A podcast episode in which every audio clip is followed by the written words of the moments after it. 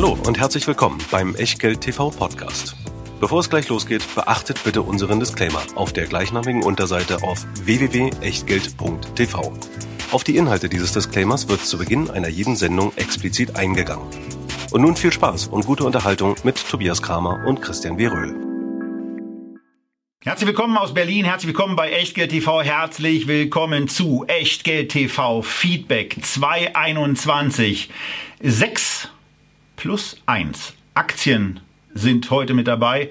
Wir reden über Bayer, wir reden über Square, wir reden über Unilever und wir reden über drei und noch eine weitere Aktie. Und wir, da sind neben meiner Person, mein Name ist Tobias Kramer, wie immer auch der Kollege Christian W. Rühl. Und womit fängt der an? Mit unserem achten Wert, den wir immer dabei haben und der heißt Röhl 17, der Disclaimer. Der hat überhaupt keine Volatilität. Unser Disclaimer, hallo, denn auch heute gilt natürlich, alles, was wir hier machen, ist keine Anlageberatung, keine Rechtsberatung, schon gar keine Steuerberatung und natürlich auch keine Aufforderung zum Kauf oder Verkauf von Wertpapieren, sondern wir tun hier zu sieben Aktien unsere Meinung kund und was ihr daraus macht oder eben nicht, das ist ganz allein euer Ding und damit natürlich auch euer Risiko. Eine Haftung dafür können wir nicht übernehmen, genauso wenig wie Gewähr für Richtigkeit, Vollständigkeit und Aktualität der Unterlagen, die es auch zu dieser Sendung, ihr ahnt es schon, natürlich immer noch und immer wieder in der Echtgeld TV Lounge gibt. www.echtgeld.tv. Einfach registrieren und an die Unterlagen kommen und an die Einladungen zu den Sendungen. Und was wir sonst noch so machen, kriegt ihr dort auch immer als allererste mit. Und da freuen wir uns natürlich ebenfalls wieder mit dabei. Der Scalable Broker, unser Sponsor und gleichzeitig auch die Adresse, wo wir die Echtgeld TV Depots führen. Bei Scalable habt ihr zwei Möglichkeiten. Entweder 0,99 Euro, also 99 Cent für jede Order oder sozusagen Brokerage as a Service, die Flatrate All Inclusive für 2,99 im Monat.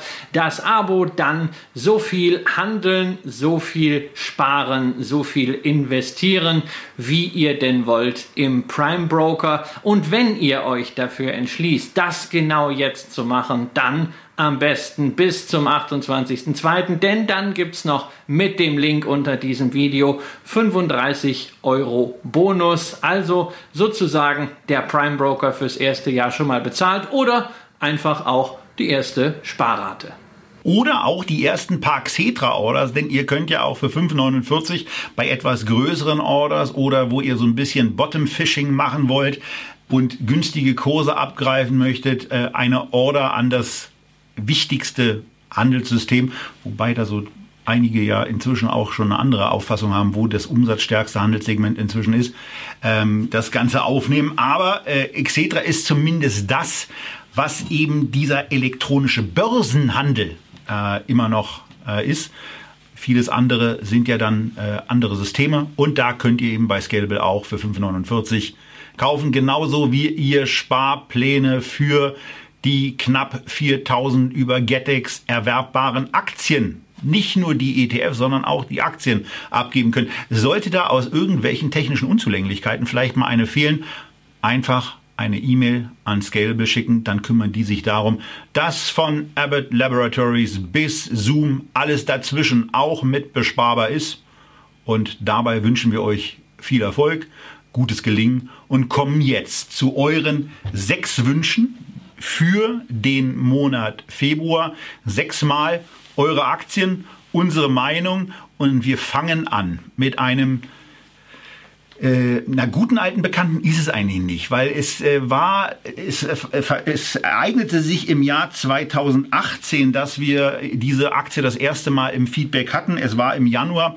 Da stand die Bayer-Aktie bei 107 und wir haben sie sehr, sehr skeptisch besprochen, ob der Übernahme von Monsanto und dessen, was man davor hatte. Wir hatten dann auch noch eine zweite Sendung mit Jonathan Neuscheller, wo wir diese Aktie in einem etwas kritischeren Dialog zur Mitte des Jahres besprochen haben, da stand sie noch bei 97. In beiden Sendungen waren Christian und ich für unsere Verhältnisse sehr, sehr kritisch, aus jeweils etwas unterschiedlichen Motivationslagen heraus.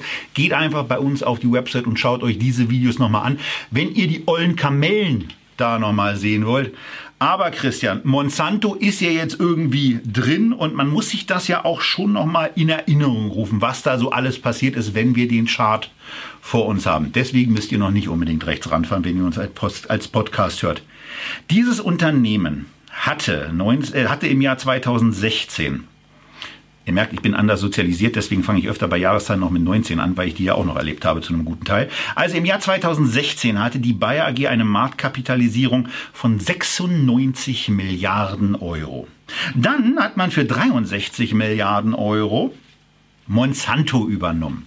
Spitzenidee, dachte man damals im Management und hat dann in den Folgejahren festgestellt, dass es gar keine so eine Spitzenidee war, weil dann nämlich noch ein paar Klagen kamen. Für die hat man inzwischen so im Bereich 10, kurz vor einer Einigung stehend, wird so auf 11 oder 12 Milliarden hinauslaufen an Kläger bezahlt, die mit den Auswirkungen von bestimmten Produkten von Monsanto nicht so unbedingt einverstanden sind, um das mal freundlich zu formulieren. In der Summe sind das jetzt 170 Milliarden, die da irgendwie quasi auf dem Tisch lagen die jetzt an der Börse mit 54 Milliarden Euro bewertet sind. Und man merkt schon an dieser Darstellung und natürlich auch am Chart, wenn man ihn sieht, irgendwas ist da nicht so ganz optimal gelaufen.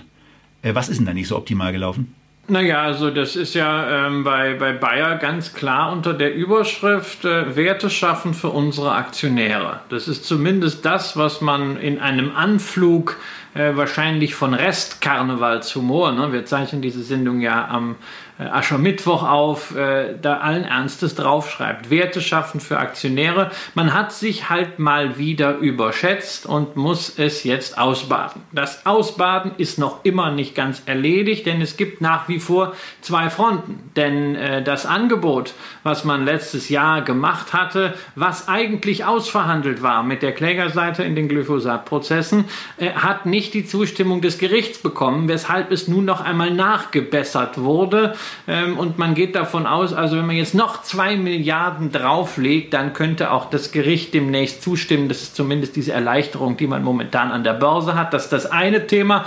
Da sagt man sich schon fast, ach je, naja, zwei Milliarden nochmal drauf. Ne? Bei Bayer wundert einen gar nichts mehr. Aber es gibt eben noch ein zweites Thema ähm, und das sind die Abschreibungen. Denn das, was man erworben hat äh, bei Monsanto äh, und was man dann in dieser ganzen Sparte für Agrochemie Crop Science genannt gebündelt hat, entwickelt sich leider nicht so gut, wie man das eigentlich gedacht hatte. Das heißt, äh, man muss den Wert auch heruntersetzen, mit dem das Ganze in der Bilanz steht. Das war schon angekündigt. Da gibt es jetzt Abschreibungen, ein paar Milliarden, aber du hast eben die Zahlen genannt, Tobias. Es schwebt natürlich über allem immer das große Fragezeichen, war es denn das wirklich schon? Oder schlummert da nicht noch mehr an Abwertungspotenzial? Und das ist natürlich für eine Firma wie Bayer ein großes Risiko, wenn man in die Bilanz schaut. Denn wir haben einen Goodwill insgesamt, also immaterielle Vermögenswerte, insbesondere aus der Übernahme von Monsanto von 35 Milliarden Euro. Denen stehen nur 31 Milliarden Euro Eigenkapital gegenüber. Und eine Firma, die relativ viele Schulden hat und jetzt schon nur ein Triple B Rating bei S&P hat, kann da natürlich irgendwann unter Umständen mit der Refinanzierung mal ein Problem kriegen. Aber Wobei sie diese Refinanzierung im Moment ja sehr, sehr genau. nett hinkriegen. Also das, so einen Zinssatz ja möchte ich auch mal haben, oder? Ja, also das ist, das ist ja kein Thema. Also Bayer kann sich ja Geld nach Belieben äh, äh beschaffen am Markt. Die haben gerade vier Anleihen im Wert von 4 Milliarden platziert. Äh, Laufzeiten 4 bis 15 Jahre. 0,05 bis 1 Prozent sind die Zinssätze. Jetzt vergleicht das mal mit dem, wenn ihr Bau Baugeld haben wollten, da steht noch eine Immobilie dagegen und die wird nur mit 60 Prozent beliehen, ähm, da kommt ihr auch nur schwerlich dran, vor allem 0,5, das ist schon der Hammer. Aber das sind eben die Auswirkungen dieser Null- und gar nicht Zinspolitik. Genau, und bei den Abschreibungen könnt ihr es an der Grafik dann möglicherweise sehen, die ich euch von Guru Focus eingeblendet habe, dass auf der TTM-Betrachtung eben in diesem Jahr schon 14 Milliarden da ähm, eingetragen wurden und dass in den letzten Jahren dann eben auch schon ein paar Milliarden waren, seit 2018 eben 26 Milliarden. Ähm, also ein ganz ordentlicher Teil von dem, was man mal von äh, für Monsanto bezahlt hat, wäre damit schon weg. Aber auch da nochmal zur Erinnerung, insgesamt hat man die Assets des Unternehmens um über 55 Milliarden hochgefahren, 30 Milliarden davon fremdfinanziert, die man zwar günstig refinanzieren kann, aber äh, die trotzdem ja irgendwann auch ähm, zu einer wie auch immer gearteten Rückzahlung oder Refinanzierung anstehen. Und wenn man sie nicht zurückgezahlt hat, dann stehen sie eben zu einer Refinanzierung an. Und möglicherweise sind ja Zinsen in diesem oder im nächsten Jahrzehnt auch mal wieder ein wenig anders. Äh, zusätzlich sind noch 25 Milliarden neue Gelder von den Aktionären einbezahlt worden, was diese 170 Milliarden vom Anfang eigentlich auf 195 Milliarden nach oben treiben würden, ähm, wovon eben, wie gesagt, dann noch 54 übrig sind. Also wo man sich sagt, nach dem Motto, alles, was in der Vergangenheit äh, quasi bis hierhin passiert, äh, komplett gaga und eine Ressourcen, Kapital und äh, sonst was Vernichtung par excellence und ein Musterbeispiel für diesen alten Satz und für diese alte Erkenntnis, dass eben zwei Drittel aller Übernahmen die erhofften Synergien nicht bringen und für die Aktionäre sehr teuer werden. Das Ding hier war und ist sehr teuer. Aber wir müssen ja auch nach vorne schauen. Das Unternehmen gibt es ja weiterhin. Das Unternehmen macht weiterhin Umsätze, das Unternehmen macht Geschäfte und das Unternehmen produziert auch Cashflow. Cashflow im Wesentlichen in drei Sparten. Eine haben wir schon erwähnt, etwa 45 Prozent vom Umsatz. Das ist eben inzwischen dieser ganze Bereich Crop Science, der größte Bereich, alles was mit Agrochemie zu tun hat. Ähm, da hatten wir in der Vergangenheit eben jetzt wieder deutliche Umsatzrückgänge. Einiges natürlich auch immer wieder mit Covid begründet. Ja, Covid muss ja für vieles herhalten. Allerdings wenn man insgesamt die Berichterstattung aus der Agrarindustrie sieht, wir werden hinterher noch über ein weiteres Unternehmen sprechen, dann sieht man, die Agrarpreise steigen, Preise für Mais und, Soda, äh, äh Mais und Soja. Und das könnte natürlich auch bedeuten, dass insgesamt auch die Preise für Saaten und für Dünger wieder steigen, dass man das besser am Markt unterbringen kann und dass dort allgemein die Nachfrage wächst. Insofern die Perspektiven für diesen Bereich operativ eigentlich momentan gar nicht so schlecht. Zweitwichtigster Bereich, der Pharmabereich mit 41% Umsatzanteil. Da hat man momentan immer den Fokus darauf, dass man quasi das Renommierprojekt mit CureVac bei der Impfstoffproduktion durchziehen will. Ähm, Erlöswirkung da nicht absehbar. Viel wichtiger dürfte sein, kriegt man die Pipeline denn wieder voll? 2024 läuft ein Blockbuster aus, Xarelto. Da braucht man Nachfolger dafür. Und Bayer ist halt finanziell nicht so aufgestellt, dass man jetzt so wahnsinnig viel übernehmen kann, wie das andere Pharma-Riesen machen. Aber man schafft es immerhin aus der Forschung das eine oder andere Projekt doch in die Zulassung Richtung Phase 3 zu kriegen. Aktuell sehr, sehr wichtiges Diabetes-Medikament. Da muss man sagen, naja, da könnte es eigentlich so aussehen, dass man ähm, mit den sehr überschaubaren finanziellen Möglichkeiten relativ zu anderen Granden äh, relativ viel draus macht. Und äh, dasselbe gilt natürlich für diesen kleinen Bereich, der noch übrig ist. Consumer Health nennt man das, also die rezeptfreien, äh, die OTC-Medikamente. Äh, da macht man sehr, sehr ordentliche Umsätze, auch durch das äh, gesteigerte Gesundheitsbewusstsein. Das heißt, operativ sieht es gar nicht so schlimm aus, aber es hängt halt da oben äh, dieses Damoklesschwert einer Firma, ähm, die ja auch kulturell in den letzten drei, vier Jahren äh, durch ein wahres Wechselbad der Gefühle gegangen ist. Und das ist nicht mehr dieses biedere, einfache, sympathische Unternehmen in Leverkusen mit dieser gewachsenen Unternehmenskultur, das es mal war. Ja, und von daher wäre also für mich bleibt all das, was ich in vorherigen Sendungen schon an kritischen Sachen gesagt habe, auch zu Monsanto weiterhin bestehen. Deswegen kommt dieses Unternehmen für mich nicht für ein Investment in Frage, weder in meinem recht fokussierten Aktienportfolio, auch nicht bei einem Investment mit dem Echtgeld-TV-Depot. Das wäre es von meiner Seite zu Bayer.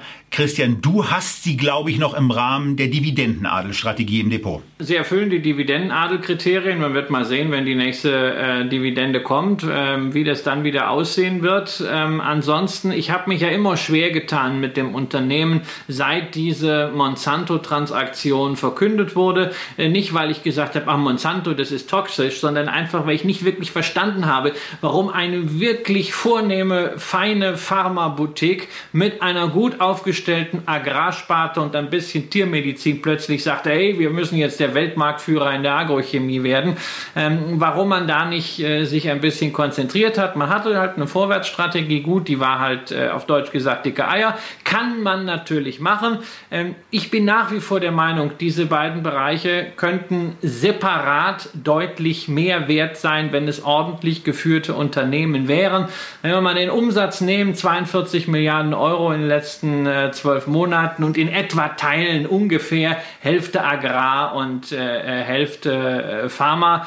Da musst du gucken, mit welchen Umsatzmultiples werden normalerweise solche Firmen äh, an der Börse bewertet. Im Agrarbereich wäre ein Wettbewerber Corteva, der wird mit dem zweieinhalbfachen Umsatz bezahlt. Selbst wenn du also nur zwei nimmst, wären das 42 Milliarden Euro Unternehmenswert. Äh, Im Pharmabereich äh, ist sicherlich ein Umsatzmultiple von drei, wenn eine stabile Pipeline da ist, auch zu vertreten. Das ist das, was nahezu alle Großen haben. Manche haben dann auch Vierer- und Fünfer-Multiple. Dann sind wir bei 60 Milliarden in Summe, also eigentlich ein Potenzial von 100 Milliarden, was man da durch Aufspaltung und ordentliches Management heben könnte. Die Frage ist, auf welchem Niveau kommt es denn dazu? Ist das eine unternehmerische Entscheidung, die von Aktivisten vielleicht jetzt an Bayer herangetragen wird? Oder ist das eine Option, die erst verfolgt wird, wenn es dem Unternehmen wirklich schlecht gehen sollte? Das heißt, es ist eine sehr, sehr spekulative Sache für Leute, die auf eine solche Aufspaltung jetzt setzen wollen. Ich persönlich fände es auch im Sinne der Unternehmenskultur charmant, es ist natürlich völlig Banane, erst was für viel Geld zusammenzupacken und dann wieder auseinanderzufleddern, aber äh, wäre ja nicht das erste Mal, dass wir sowas sehen. So, und das war die erste Aktie dieser Feedback-Sendung. Wenn wir in der Geschwindigkeit weitermachen, dann äh, machen wir mit sechs Aktien anderthalb Stunden voll. Wir werden uns jetzt ein bisschen straffen, ein bisschen sammeln und ein bisschen auch komprimieren. Wir kommen aber auch direkt zu einem zweiten deutschen Unternehmen, das bei vielen von euch sehr, sehr beliebt und seit vielen Jahren auch im Depot ist und ähm, wo die Besprechung besser ausfallen wird. Das Ergebnis aber nicht. Äh, und wir sind damit angekommen bei Fuchs Petrolub, einem grundsätzlich ganz, ganz tollen Unternehmen. Aber wenn ich von Christian in der Vorbesprechung dann auch schon wirklich äh, die kritischen Sachen, vor allen Dingen auch zu den Zahlen, nicht nur zur Unternehmensstory, sondern vor allen Dingen zu den Zahlen höre, dann ahnt ihr wahrscheinlich auch, äh, dass da irgendwas richtig kräftig im Busch ist. Und deswegen direkt die Übergabe an dich, Christian für du uns doch mal ein bisschen durch die Zahlen und ich gucke dann noch, was übrig bleibt. Ach naja, du bist ja eigentlich der Zahlenonkel. Ja, ich kann ja nur erstmal darauf hinweisen, wir haben es hier mit dem größten äh, ähm, unabhängigen Schmierstoffhersteller der Welt zu tun. Es gibt natürlich Schmierstoffhersteller, die viel größer sind, zum Beispiel die Ölkonzerne, aber hier äh, Fuchs Petrolub, Familienunternehmen, 55 Prozent in Familienhand, ist das größte Unabhängige davon. Schmierstoffe gibt es natürlich nicht nur im Automobil, da sind etwa 45 Prozent des Umsatzes drin, sondern auch bei industriellen Anwendungen, überall, wo es flutschen muss, da ist Fuchs Petrolub mit dabei. Etwa auch bei erneuerbaren Energien. Zum Beispiel in der Windenergie sind ja viele bewegliche Teile. Äh, auch dort hat man ein Segment aufgebaut. Und äh, wer einfach mal wissen will, wo überall Schmierstoffe drinstecken, einfach auf die Corporate Website von Fuchs Petrolub gehen und sich mal informieren, was für großartige Anwendungen es da gibt, wie viel auch in Forschung und Entwicklung dort tatsächlich investiert und umgesetzt wird und dass das Unternehmen eben nicht so abhängig ist von der Autoindustrie, wie man das bisweilen so sehen möchte. Allerdings, Problem ist das Wachstum. Das Wachstum nicht beim Kurs, naja, das kennen wir manchmal, dass eine Aktie ein bisschen zu viel einen großen Schluck aus der Pulle nimmt und der Kurs sich dann erstmal an das Niveau gewöhnen muss. Nee, das Problem ist eher ganz oben am Umsatz bei der sogenannten Topline. Klar, gibt es einen Umsatzrückgang im Covid-Jahr 2020. Aber schon 2019 haben wir einen stagnierenden Umsatz gesehen. Das Unternehmen hat also jetzt ein Wachstumsproblem. Das ist natürlich für einen so spezialisierten Marktführer äh, gerade mit Blick auf die Bewertung äußerst kritisch zu sehen.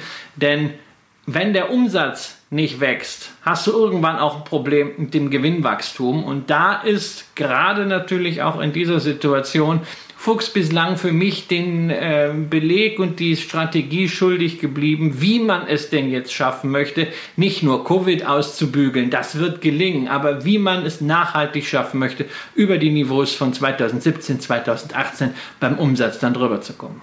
So, und Umsatz ist das eine, der in der Tat im Jahr 2017 bei 2,473 Milliarden lag, 2018 nochmal einen Tick höher, aber auf der 2000 äh, 20er-Basis, soweit es eben jetzt vorliegt auf der TTM-Basis, ist es eben ein leichter Rückgang. Das Operating Income ist 20% gefallen seit 2017. Die operative Marge ist um ein Sechstel gefallen und die Nettomarge, also das, was für uns als Aktionäre ja dann äh, ankommt, ist eben um ein Viertel zurückgegangen. Und das ist dann eben schon etwas, äh, wo man dann sich mal die Augen reibt und genauer hinguckt und dann vielleicht auch mal auf so eine von mir ja gerne benutzte Kennzahl wie das KGV guckt. Und das ist eben im Moment bei 35 und trotz einiger Erwartungshaltungen an die Zukunft und an die nächsten zwölf Monate, wo das KGV bei 29 gesehen wird, ist das eben für ein stagnierendes Geschäft und ein Geschäft, was auch nicht in allen Geschäftsbereichen so sicher ist, wenn man sich ein paar Umbrüche, die in der Automobilindustrie zum Beispiel anstehen sind, äh, kommen könnten, dann ist das ganz schön teuer. Das ist keine Kritik an dem Unternehmen, das tolle Produkte herstellt und bereitstellt, sondern es ist eine Kritik an der Börsenbewertung und darüber reden wir ja. Wir reden, wir wollen die unternehmerische Leistung hier nicht äh, schlecht machen. Wir wollen aber schon sagen, dass der Kurs und zwar insbesondere der Kurs der Vorzugsaktie in der Betrachtung, zumindest ich kann ja will dann immer nicht für uns beide sprechen, aber für mich deutlich zu teuer ist und Christian, äh, für dich klingt das eigentlich auch so, als das hat sowas. Der Kurs, der Kurs ist an dieser Stelle äh, vorangelaufen. Ja, der Kurs ist jetzt wieder in etwa auf dem Niveau, auf dem er äh, 2017, äh, 2016, 17 war. Da hat er sich mehrfach herangepirscht.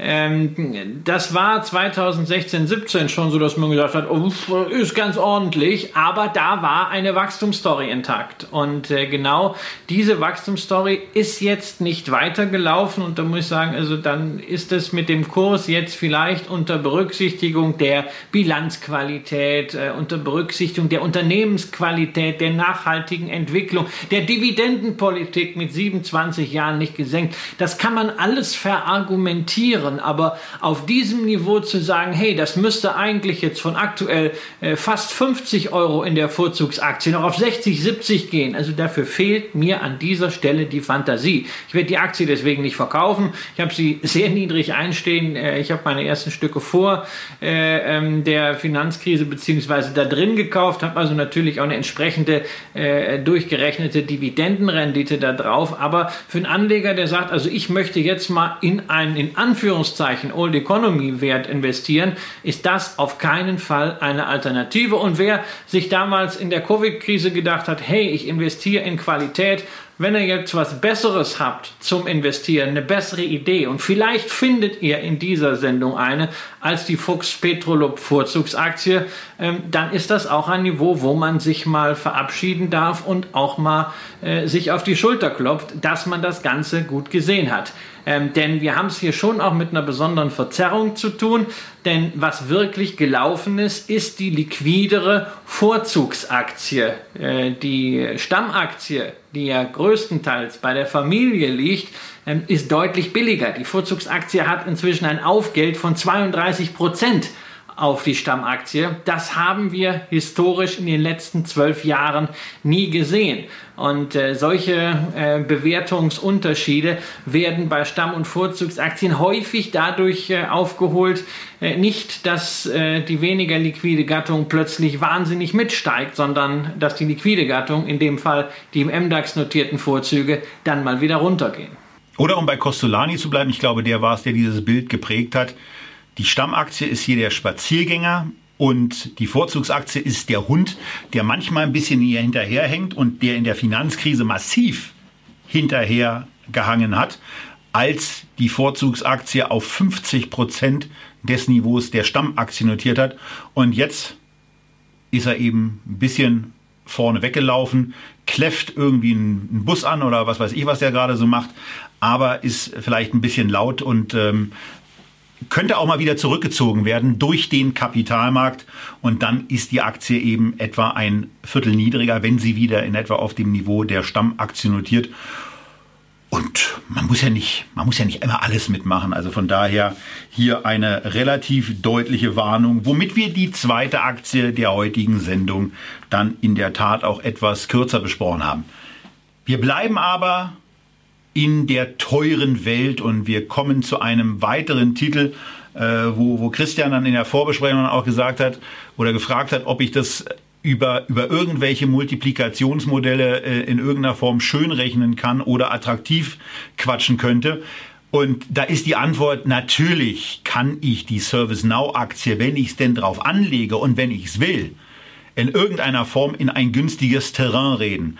Die Frage ist, äh, gehe ich dann realistisch vor? Und zu dem Realismus gehört eben auch, auch da an erster Stelle. Das ist ein phänomenales Unternehmen, was eine etwas eigenartige Art der Investorenpräsentation hat, aber dazu sagt Christian gleich noch was. Ein phänomenales Unternehmen, was auch brutale Umsatzsteigerung hat, aber es ist eben ein Softwareunternehmen und Softwareunternehmen, die wachsen eben, wenn sie wirklich gut sind, so im Bereich 40 Prozent nach einer, in, in einer gewissen Größe, insbesondere wenn man die Milliarde Dollar Umsatz erreicht hat. So, das machen die auch. In 2015 waren es 38 Prozent, in 16 auch noch 38, in 17 dann 36, in 18 33, in 19 von 19 auf 20 waren es nur noch 30. Also ihr seht, die Wachstumsraten gehen zurück. Das ist auch gar kein Problem. Ähm, das Problem ist irgendwann mal die Bewertung. Und äh, das Problem könnten irgendwann auch mal sein, die Gewinne. Und deswegen bin ich mal so rangegangen und habe einfach mal diese Umsätze genommen, habe sie bis auf 2023, also ein überschaubarer Zeitraum, fortgeschrieben und zwar mit einem Wachstum von 25 Prozent. Also ich habe dieses absinkende Wachstumslevel mal genommen und unterstellt, dass das dann eben auch ähm, sich aber bei 25 Prozent einpendelt. Ähm, und dann kommt das Unternehmen in 2023 auf, eine Kalkul auf einen kalkulatorischen Umsatz von 8,8 Milliarden US-Dollar. Klasse Leistung. Und was ich zusätzlich noch angesetzt habe, ist nicht die Nettomarge von 1,7 Prozent, die sie in 2020 realisiert haben, und ähm, auch nicht die, äh, Entschuldigung, das war die falsche, 2,6 Prozent, die sie in 2020 realisiert haben. Ich habe auch nicht die 18,1 genommen, die sie in 2019 realisiert haben, sondern ich habe 20 Prozent genommen. 20 Prozent auf diesen Umsatz bedeuten dann ein Ergebnis, Nettoergebnis von 1,765 Milliarden US-Dollar.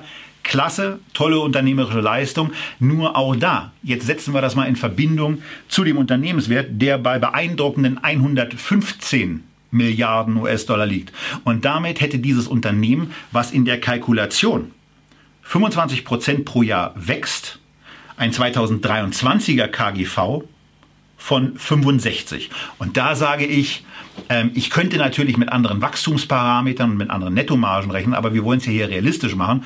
Auf Basis dieser Geschichte muss ich auch da sagen, bei einer Fortschreibung von bestimmten Trends, dieses Unternehmen ist in meiner Auffassung radikal zu teuer und da gibt es auch im Softwarebereich günstigeres. Jetzt du, Christian. Jetzt fühle ich mich ungefähr so, wie nachdem ich die Investorenpräsentation angeguckt habe. Ja, also für mich ist das, für mich ist das ja noch schlimmer. Für mich ist ja ServiceNow ein wahnsinnig schwieriges Unternehmen. Ja, äh, das ist ja bei, bei Feedback manchmal so, dass man äh, gezwungen wird, sich bestimmte Sachen anzugucken, was ja auch häufig sehr interessant ist, weil man entdeckt manchmal Sachen, die man so gar nicht auf dem Radar hatte. Also ServiceNow äh, hatte ich wirklich nur der Gestalt auf dem Radar, weil Bill McDermott, der langjährige CEO von SAP im November 2019 dort angeheuert hat. Das war natürlich schon ein spektakulärer Wechsel und weil sein Vorgänger als CEO von ServiceNow inzwischen, so geht das CEO-Karussell eben, ähm, bei Nike auf dem Chefsessel sitzt und einen richtig guten Job in puncto Digitalisierung macht. Aber also ganz offen, was machen die? Ja, äh, Workflow und das in der Cloud. Workflow-Software in der Cloud. Ich glaube, um das zu verstehen, einfach das Produkt und wie interessant das sein kann und wo der Mehrwert ist, dafür muss man mal in einem Unternehmen gearbeitet haben, ähm, das zu den Zielkunden gehört. Und ServiceNow arbeitet ja vor allem für sehr große Firmen. Mir fehlt völlig die Vision, mir fehlt völlig die Information zum Produkt und äh, für mich ist es dadurch extrem schwer nachzuvollziehen, wo die Leistung bei diesem Workflow Management in der Cloud liegen soll. Deswegen habe ich für mich überhaupt keinen Ansatzpunkt, mich dieser ganzen Sache zu nähern. Ich fühle mich im Bereich B2B Software sehr, sehr gut aufgestellt im Depot mit SAP, einem klassischen Dividendenadelwert und äh, ähm, Salesforce sozusagen der äh, B2B-Suit in der Cloud, auch mit dem ganz klar nochmal bestätigten B2B-Fokus durch die Slack-Übernahme. Und dann frage ich mich, was soll ich denn dann insbesondere hier mit äh, ServiceNow? Die Zahlen finde ich großartig. Also natürlich auch Rule of 40 die Summe aus Umsatzwachstum und Free Cash Flow Marge wird eingehalten. Ein so großes Unternehmen, 44, das ist also nach allen Venture Capital Standards immer noch großartig.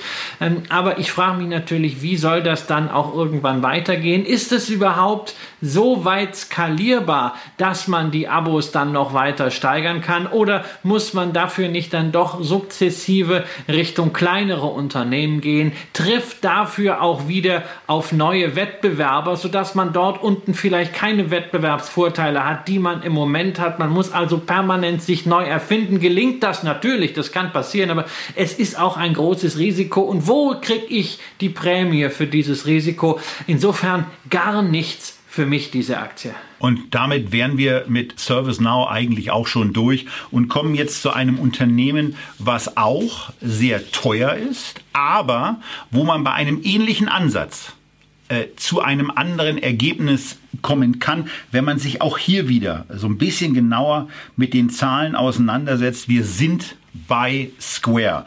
Die sind im Bereich von Zahlungen tätig und zwar relativ weitreichend. Spannende Website, da wirklich auch die Empfehlung, schaut euch da mal um, wenn dieses Unternehmen auch nach dieser Besprechung für euch interessant ist. Aber jetzt, nachdem wir gerade ServiceNow hatten mit diesen Zahlen und auch einem Rechenexempel auf 2023, die haben mal im Jahr 2020 richtig ordentlich zugelegt. Schon nach neun Monaten, beziehungsweise schon mit den Geschäftszahlen aus dem September 2020 liegen sie um 60 Prozent durch ein starkes Wachstum, insbesondere in Q2 und Q3, deutlich über den Zahlen von 2019. Und wenn man ein gleichbleibendes Umsatzlevel auch fürs vierte Quartal unterstellt, was sicherlich nicht so optimistisch ist, dann kommt dieses Unternehmen in diesem Jahr auf 10 Milliarden US-Dollar an Umsatz und ähm, das wird im Übrigen mit einem deutlich stärkeren Wachstum bewerkstelligt. Da gab es mal so von 15 auf 16 und 16 auf 17 so eine Wachstumsdelle. Da ist es tatsächlich auf 35 und 30 Prozent zurückgegangen. Aber 17, 18 49 Prozent, 18, 19 43 Prozent und eben schon bezogen auf die neun Monats oder auf die neun Monate zurückgerechnet für neun Monate. Nee, Quatsch auf die im September für zwölf Monate zurückgerechneten Zahlen eine Steigerung von 60 Prozent gegenüber den Geschäftszahlen von 2019. So.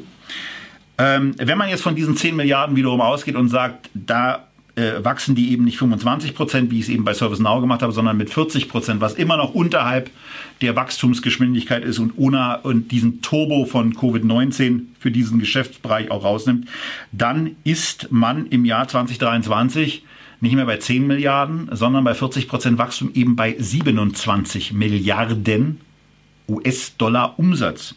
Und bei 27 Milliarden US-Dollar Umsatz und auch einer 20-prozentigen Marge sind das 5,5 Milliarden, die da als Gewinn für Aktionäre anfallen würden. Und 20 Prozent ist, wenn ihr mal bei PayPal reinguckt, nicht unbedingt zu optimistisch gerechnet. So, 5,5 Milliarden bezogen auf 125 Milliarden Unternehmens, oder nicht Unternehmenswert, sondern Marktkapitalisierung. Der Unternehmenswert wäre wieder was anderes heißt nichts anderes, als dass wir hier ein KGV auf 23er Ebene von 23 haben. Kein, keine Namens, äh, keine begriffliche Wiederholung, sondern einfach nur Mathematik.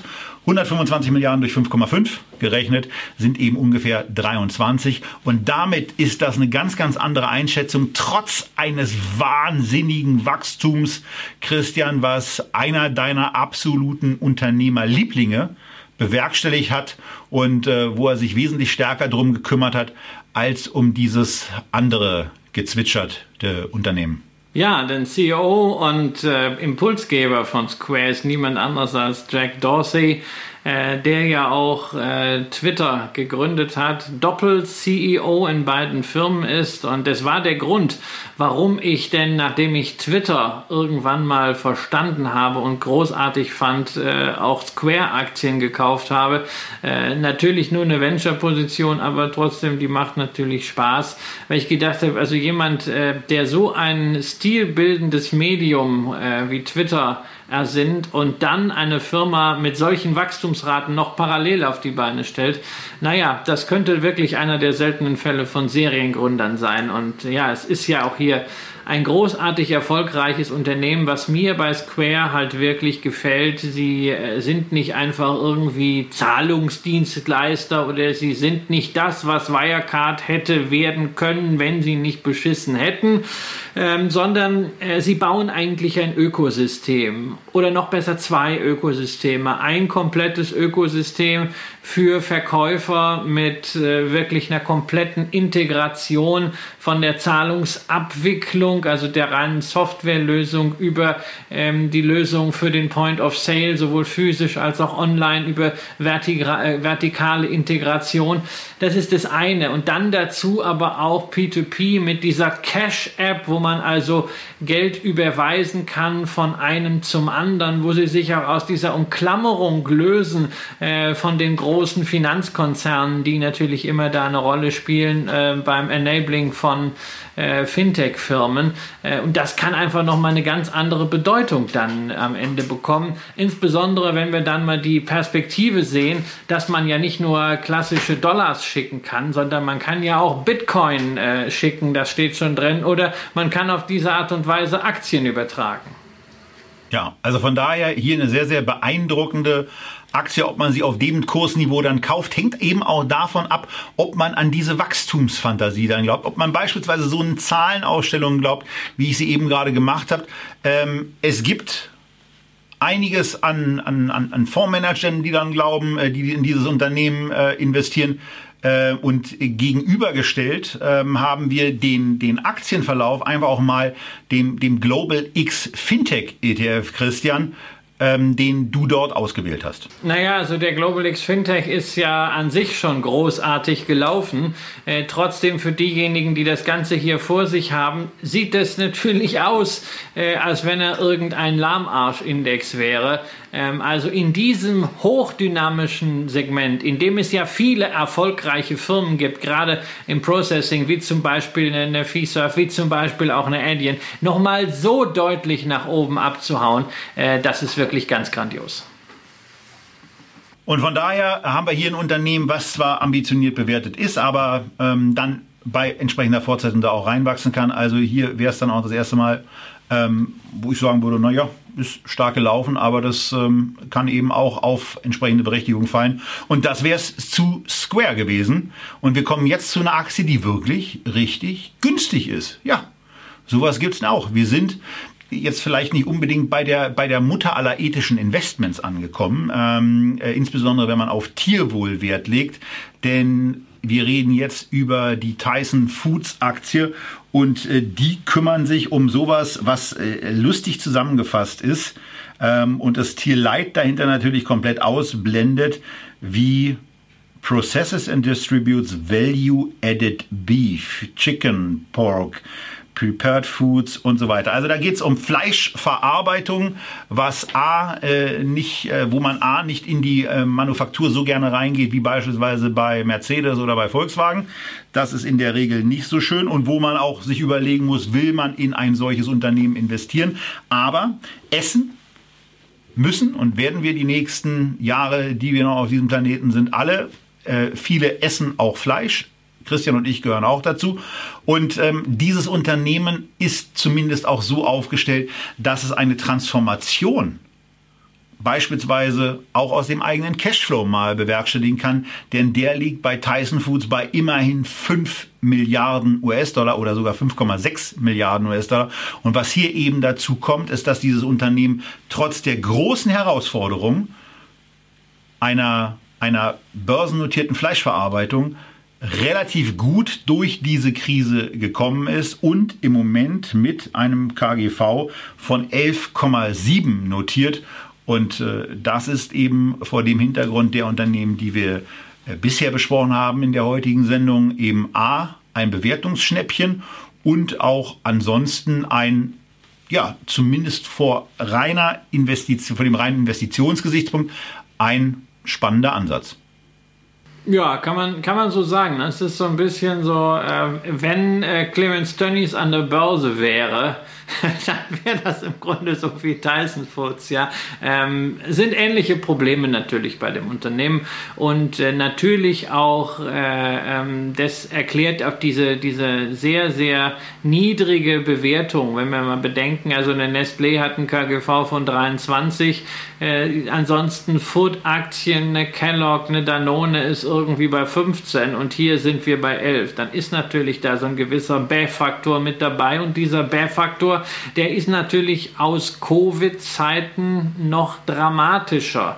Denn äh, wie auch bei Tönnies gab es eine ganze Reihe von Vorfällen in den Fabriken von Tyson Foods. Es gab auch immer merkwürdige Anordnungen der Behörden, wo man sich gefragt hat, wie kann das hier so laufen und dort anders laufen. Also die ähnlichen Geschichten, wie wir sie in Nordrhein-Westfalen damals gesehen haben, hat es hier auch gegeben.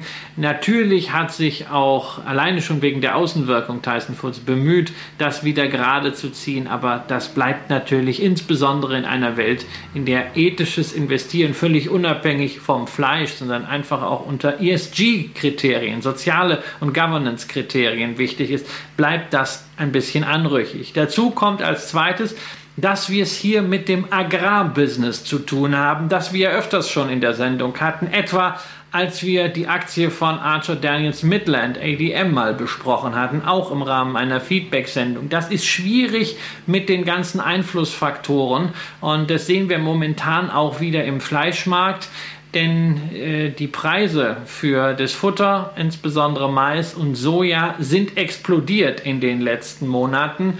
Das heißt, der Einkauf wird für einen Fleischverarbeiter auch entsprechend teurer. Und es ist immer die Frage, kannst du diese Preise dann auch entsprechend weitergeben an den Handel äh, beziehungsweise dann an die äh, Endfertiger? Das ist das große Fragezeichen, was hinter den Erträgen auch von Tyson Foods steht. Man hat im letzten Jahr gesehen, der Absatz ist zurückgegangen, die Preise sind nach oben gegangen, denn man hat den Umsatz halten können, aber es gibt nicht wirklich ähm, die Gewissheit, dass das so sein kann. Das sind hier nicht diese stabilen Erträge, wie man sie zum Beispiel von einer Nestlé bekommt. Und da muss man einen Risikoabschlag machen. Ob dieser Risikoabschlag so dramatisch sein muss, äh, sei mal dahingestellt. Wir sehen jedenfalls, wenn wir uns mal das Verhältnis von Börsenbewertung zu Free Cashflow anschauen, das ist auf einem absoluten Tiefpunkt. So billig war die Aktie gemessen daran noch nie. Ähm, Dividendenrendite auch durchaus attraktiv, 2,6% Rendite bei nur 30% Payout, also Ausschüttungsquote sehr, sehr moderat. Das in Kombination mit einer sehr stabilen Dividendenpolitik über 25 Jahre, die Dividende nicht gesenkt. Das ist so eine Aktie für jemanden, der völlig schmerzfrei ist, der also auch sagt, Mensch, also Eisbein, auch wenn ich nicht weiß, wo es herkommt, ich esse das ähm, wenn der mal so ein Value-Schnäppchen haben möchte, das ist eine Aktie, wo man wirklich auch noch eine Risikoprämie bekommt. Aber ist natürlich klar, Risikoprämie kriegt man immer nur für ein Risiko. Allerdings gibt es ganz viele Risiken, siehe ServiceNow, wo es keine Prämie gibt. Ja, und damit haben wir, haben wir einen preiswerten Titel ja auch besprochen. Die, die ganze, die ganze Einordnung, da sind wir relativ schnell in der ethischen Kiste. Da kann es sein, dass, dass jemand Fleischverarbeitung nicht mag. Es kann sein, dass jemand Tabakaktien nicht mag. Es kann sein, dass jemand Rüstungsaktien nicht mag. Es kann sein, dass jemand russische Aktien nicht mag. Dafür kann es verschiedene Motivationen geben, die wir hier auch bei einer bewertungstechnischen Einstufung dieser Aktie aber eine Zahl muss ich noch loswerden. Immer mal kurz mit aufgreifen, aber äh, wenn der Christian noch eine Zahl loswerden ja. will, dann. Äh, und zwar, also eigentlich drei, eigentlich drei Zahlen. Ich habe sie mir extra rausgeschrieben. Also für diejenigen. Er schlendert noch, sich mit einer Zahl rein und die will noch, so ein, die noch so ein bisschen schwanken, ja, was die ethischen Themen angeht und ob man das auch als Vegetarier machen kann. Ja, die haben übrigens auch Plant-Based Patties, ja, ehemaliger Aktionär von Beyond Meat und machen das jetzt selber. Aber das Kerngeschäft: 155.000 Kühe. 461.000 Schweine und 45 Millionen Hühner pro Woche, die dort geschlachtet werden. Okay, und das ist in der Tat dann äh, die, die Vorstellung, die Vorstellung äh, daran, äh, die ist nicht, die ist einfach nicht schön. Also kann mir keiner erzählen, dass er das äh, dann irgendwie nett findet. Aber äh, nochmal, das muss, das muss jeder selber entscheiden, äh, wie er da, wie er da investiert. Und das soll's äh, zur Tyson-Aktie gewesen sein. Und wir kommen jetzt zu der meist gewünschten Aktie die mir durchgerutscht ist, muss ich ganz klar sagen. Die Unilever. Ähm, da hat Christian sofort auch auf, auf Twitter eine Kommentierung bekommen, äh, ob das jetzt hier äh, statt Kramer und Röhl nicht auf einmal Kramer Unilever Röhl heißt. Was ich sprachlich einen ganz guten Gag finde, aber was einfach darauf zurückzuführen ist, in der Tat, ich habe gepennt. Wir machen das ja bei der Umfrage immer so, dass jeder von euch eine Aktie nennen kann.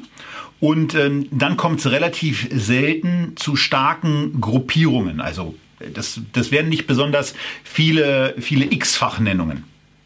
Es wären zwar viele Aktien, aber nicht so viele X-Fachnennungen. So, und bei Unilever war es einfach so, die haben herausgeragt und die haben einen, einen Wert an Mehrfachnennungen erreicht, den wir bisher überhaupt nur achtmal hatten. Und ich habe das gesehen, ich habe die einfach rausgeschrieben, weil ich dachte, das wäre schon ein bisschen länger her. Es ist erst fünf Monate her, aber Inzwischen sind da ja auch wieder mal Zahlen vorgelegt worden und vor dem Hintergrund ist es dann eben schon eine Geschichte, dass wir uns auch diese Aktie bei einem Aktienkurs von in Euro umgerechnet, was mir ein bisschen lieber ist als das, was wir da gerade in der Grafik haben. 46 Euro, diesen Wert mal wieder anschauen und bei der bei den Zahlen und nach der Vorlage der Zahlen. Das seht ihr dann aber relativ eindeutig am Chart. Da war offensichtlich erstmal Enttäuschung angesagt, weil der Kurs hat nach den Zahlen, Christian, deutlich nachgegeben. Ja, wobei ich das eigentlich nicht verstanden habe. Wenn man in die Zahlen reingeht, stellt man fest, 1,9% organisches Umsatzwachstum auf jetzt 50 Milliarden Euro. Ähm, Gewinn je Aktie minus 0,9% gegenüber dem Vorjahr. Free Cashflow über 24% rauf auf 7,7 Milliarden Euro und die Dividende steigt auch um 4%. Und die Dividende ist ja durchaus wichtig, weil Unilever äh, doch eine der recht überschaubaren Kreise äh, europäischer Dividendenaristokraten ist. Und äh, so dass also diese Dividendenrendite äh, kalkulatorisch 3,7% dann auch wirklich faktisch abgerufen werden kann.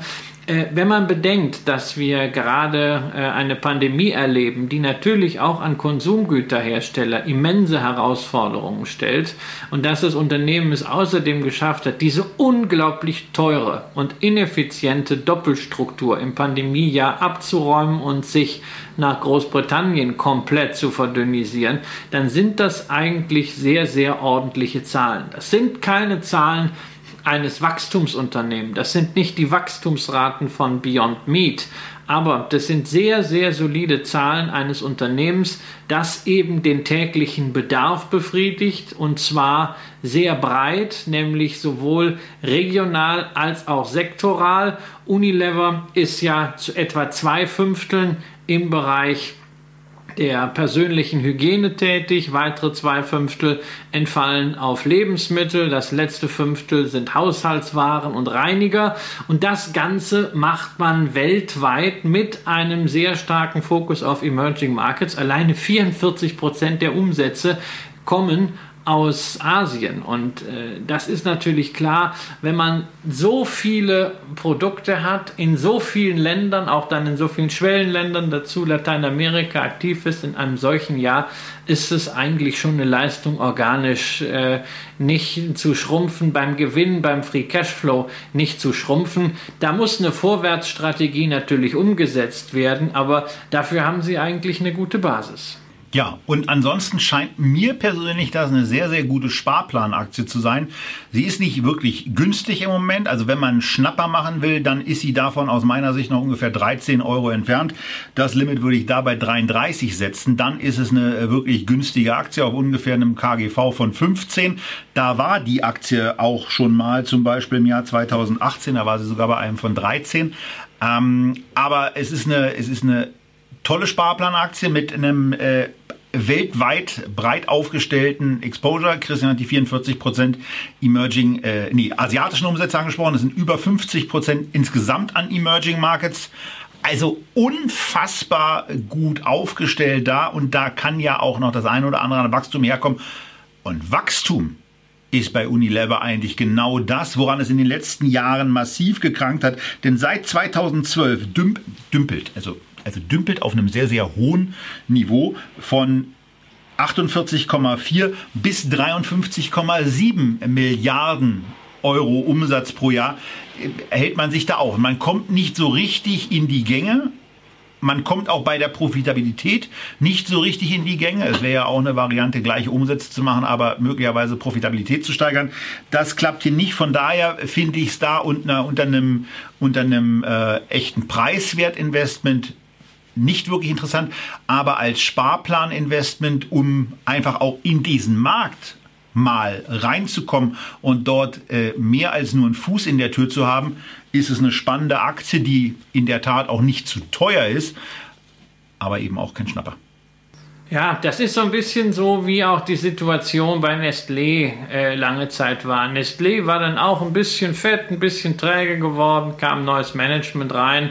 Ähm, Marc-Ulf Schneider hat das Unternehmen sehr schnell mit einer neuen Vision ausgestattet, hat sehr zügig ein paar Einschnitte in das Portfolio vorgenommen, ähm, wo dann die Börse sofort äh, aufgescheucht war und das gefeiert hat. Und dementsprechend hat die Aktie lange Zeit gar nichts gemacht, ist dann 30 Prozent gelaufen und seitdem tut sie wieder nichts. Nestle ist das ganze Jahr über schon festgetackert, weil man jetzt allmählich operativ erstmal in diese Bewertung reinwachsen muss. Da ist, um in deinem Beispiel von Costolani wieder zu bleiben, ähm, natürlich auch der Hund ein bisschen weiter vorgelaufen. Das ist bei diesen Konsumgüteraktien aber generell ein Thema. Sie sind sehr häufig, nicht nur in Europa wie auch Danone etwa, äh, sondern auch äh, in Amerika. Ähm, Kellogg's wäre ein anderes Beispiel dafür. Äh, an der Börse sozusagen festgetackert, gehen vielleicht sogar langsam runter, ähm, bis dann irgendwann jemand kommt, der die Assets, die bei sehr vielen dieser Firmen da sind und alles, was im Nahrungsmittelbereich ist, ist ja ohnehin sehr, sehr konzentriert auf sehr wenige Unternehmen. Oxfam äh, kritisiert das ja immer wieder. Ähm, und dann plötzlich wird es neu gruppiert und dann gibt es einen Schub. Und wenn es diesen Schub gibt, dann muss man drin sein. Es ist einfach so etwas Unilever, ähnlich wie Nestle, ähnlich wie Danone. Die Europäer würde ich da immer bevorzugen. Ähm, das ist etwas für geduldige Investoren und diese Geduld, sie wird ja prämiert. Sie wird belohnt mit einer Dividendenrendite von 3,7 Prozent, die auch verdient wird und die ja überdies auch den Vorteil hat, dadurch, dass sie aus Großbritannien kommt, hat man dann auch kein Problem mit der Quellensteuer. So, und das war unser Unilever Roundup. Ähm, und jetzt ist die Aktie dann wahrscheinlich auch für 2021 einfach mal durchbesprochen. Ähm, das ist so eine kleine Notiz an uns selber, äh, dass dieses Unternehmen erst wieder in 2022 dann auf Wiedervorlage kommt. Es sei denn, es ereignen sich spektakuläre Dinge. Und das war's mit Echtgeld TV Feedback für den heutigen 17.02. Wenn wenn dann nicht auch mal etwas wäre, was wir One More Thing nennen. Und ähm, wir nennen das ab sofort die Scalable Stock. Denn ähm, wir sind mit unserem Sponsor natürlich auch regelmäßig im Austausch darüber, was da gerade so passiert, was auf der Plattform so läuft. Und natürlich ist da vor anderthalb Wochen mal die Info gekommen, dass eine GameStop und eine AMC wie wild gehandelt wird und dass dann aber auch eine Apple, eine Xiaomi und eine BYD äh, bei den Top-Käufen mit dabei sind, eine Amazon, genauso wie eine Plug Power, die regelmäßig ganz, ganz weit oben ist, die übrigens seit Juni 2019 bei Echtgeld TV Feedback nicht mehr gewünscht wurde. Finden wir ehrlicherweise gar nicht so schlimm. Aber äh, das nur mal als Hinweis, warum wir diese Aktie nicht besprechen. Möglicherweise sind da ja Experten dabei, die mehr als eine Aktie in die Wunschbox eingeben und dann fliegen sie eben bei uns raus. Also von daher immer dran denken, wie bei Life of Brian, jeder nur ein Kreuz bei Life of Brian und jeder nur eine Aktie bei Echtgeld TV in der Wunschbox. Und ja, dann ging es eben weiter. Bayer, Fresenius, Warta waren dann so Werte in der Auflistung. Und auf einmal tauchte ein Unternehmen auf, Ocugen. Und äh, was, was, was ist das denn? Und ähm, dann mal nachgeguckt und sah dann eine Kursentwicklung, die ein wenig an die Wall Street Bets äh, erinnerte und äh, wo man den Eindruck bekommen hat, da muss doch irgendjemand wie wild getradet und gemacht haben und diesen Börsenwert auf in der Spitze offensichtlich drei und aktuell zwei Milliarden US-Dollar hochgejazzt haben. Und man stellt sich die Frage, die ich an Herrn Röhl weitergebe an dieser Stelle. Er ist ja Arztsohn und äh, von daher ist er viel prädestinierter als ich, etwas zu diesem Unternehmen zu sorgen. Was zum Geier machen die? Ja, vor allen Dingen, weil mich ja solche Unternehmen genauso interessieren wie irgendwelche hochspezialisierten Softwareunternehmen. Nicht ja, ich habe einfach überhaupt keinen Zugang. Das war, glaube ich, eine unserer ersten Sendungen, in der wir damals Biotechnologie gemacht haben. Und ich habe, glaube ich, einige unserer damaligen Zuschauer sehr damit schockiert, dass ich gesagt habe, ich habe überhaupt keine Lust, mir das Ganze anzugucken. Ich glaube an Biotechnologie, ich glaube an Healthcare Innovation und ich glaube daran, dass ich da überhaupt keine Ahnung von habe. Und deswegen bin ich überzeugt, BB Biotech macht das sehr, sehr gut für mich und da stehe ich auch immer noch dazu. Aber weil du es bist und ich natürlich auch meine Arztsohn-Ehre in irgendeiner Form verteidigen muss, habe ich dann mal geschaut und äh, tatsächlich Ocugen hat eine recht bewegte Geschichte oder besser gesagt die Hülle, in der Ocugen drinsteckt. Denn die Firma ist eigentlich erst im vergangenen September an die Börse gegangen, aber nicht mit einem IPO, auch nicht mit einem Direct Listing, auch nicht mit einem SPAC, sondern sie ist in die Hülle eines börsennotierten Biotech-Unternehmens namens Histogenics geschlüpft. Dieses Unternehmen hatte äh, gerade eine Phase 3-Studie leider nicht erfolgreich beendet, weswegen das Produkt, was man damals äh, hatte, ging es um Knieknorpelschäden, äh, nicht mehr weiter verfolgen wollte. Man hat die Hülle genommen, man ist da mit Ocugen reingemerged, eine Privatplatzierung und die Histogenics-Aktionäre haben jetzt noch 14% an der neuen Firma. So viel also nur mal zu dem Risiko, was man da alles äh, verlieren kann bei solchen Biotechnologiefirmen. Immerhin bei 100 Prozent ist Schluss, wenn man nicht gerade eine Option hat. Was sind Sie heute? Ja, Sie haben ein eine äh, vielversprechende Anwendung heißt es für Transplantat gegen den Wirt-Syndrome. Eine sehr, sehr komplexe Therapie, die nach eigenen Angaben des Unternehmens nur für 63.000 Menschen weltweit relevant ist. Also ein wirkliches Spezial, Spezial, Spezialmedikament. Dazu haben sie etwas äh, ähm, gegen Netzhautablösung in der Forschung und Das war natürlich dann der Katalysator vor einigen Wochen. Sie haben ein Agreement gemacht mit der indischen Bharat Biotechnology Firma, nämlich, äh, dass man den Bharat-Impfstoff, der in Indien gerade schon in Phase 3 erprobt wird, künftig auch in den USA vermarkten darf und dann kriegt man davon 45 Prozent der Erlöse. Das ist der Deal. Also über diesen Impfstoff weiß man natürlich noch nicht so viel. Ähm, alles das, was äh, wir hier über BioNTech, AstraZeneca, Moderna wissen, das hat einfach eine andere Qualität als auch die Informationen, die man dort äh, in Indien bekommen kann. Ich würde mir niemals zutrauen, äh, das in irgendeiner Form solide einzuschätzen, ähm, wie die Erfolgsquoten sind, dass dieses Covaxin tatsächlich auch für die USA zugelassen ist. Ich frage mich, wo ist die Rolle hier von Ocugen, weil man ist jetzt nicht der Riesenexperte in Impfstoffentwicklung, obwohl man eine eigene Gentherapie-Plattform halt hat.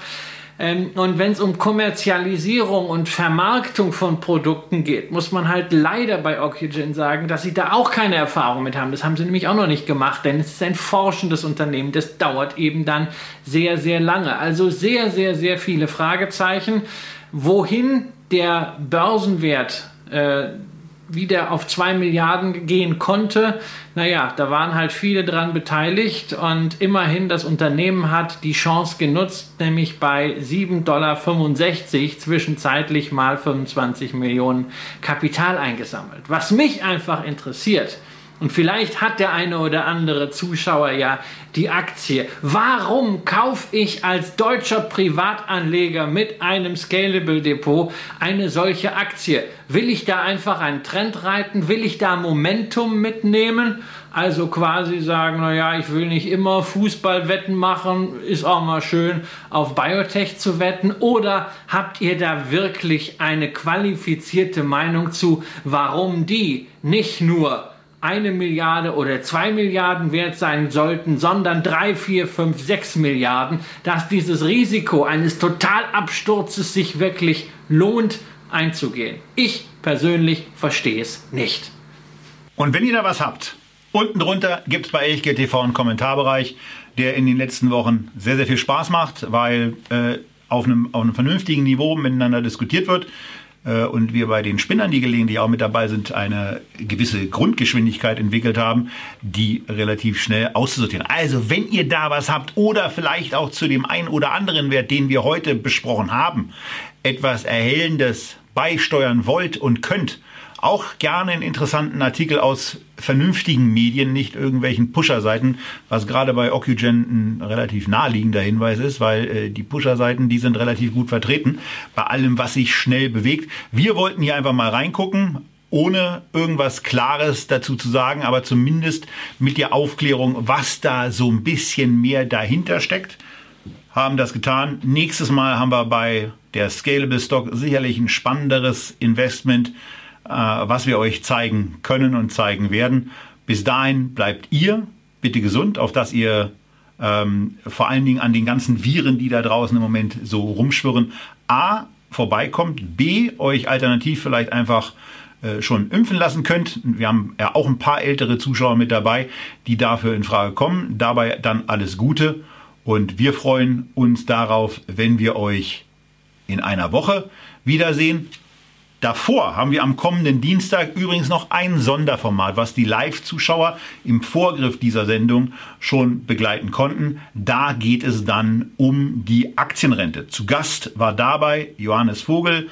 Der ist aus der Bundestagsfraktion der FDP und mit dem haben wir mal eine halbe Stunde darüber gesprochen, wie sein Konzept eigentlich aussieht, ähm, was dabei aus unserer Sicht vielleicht auch noch äh, mal mit da reingehört, was eingeordnet gehört. Und dabei wünschen wir euch am kommenden Dienstag viel Spaß oder wenn ihr uns irgendwann später guckt, schaut einfach, wenn euch dieses Thema Aktienrente interessiert, bei uns im Channel rein. Da findet ihr dieses Video erstmals mit einem Bundestagspolitiker. Das soll es gewesen sein. Macht's gut. Bis zum nächsten Mal.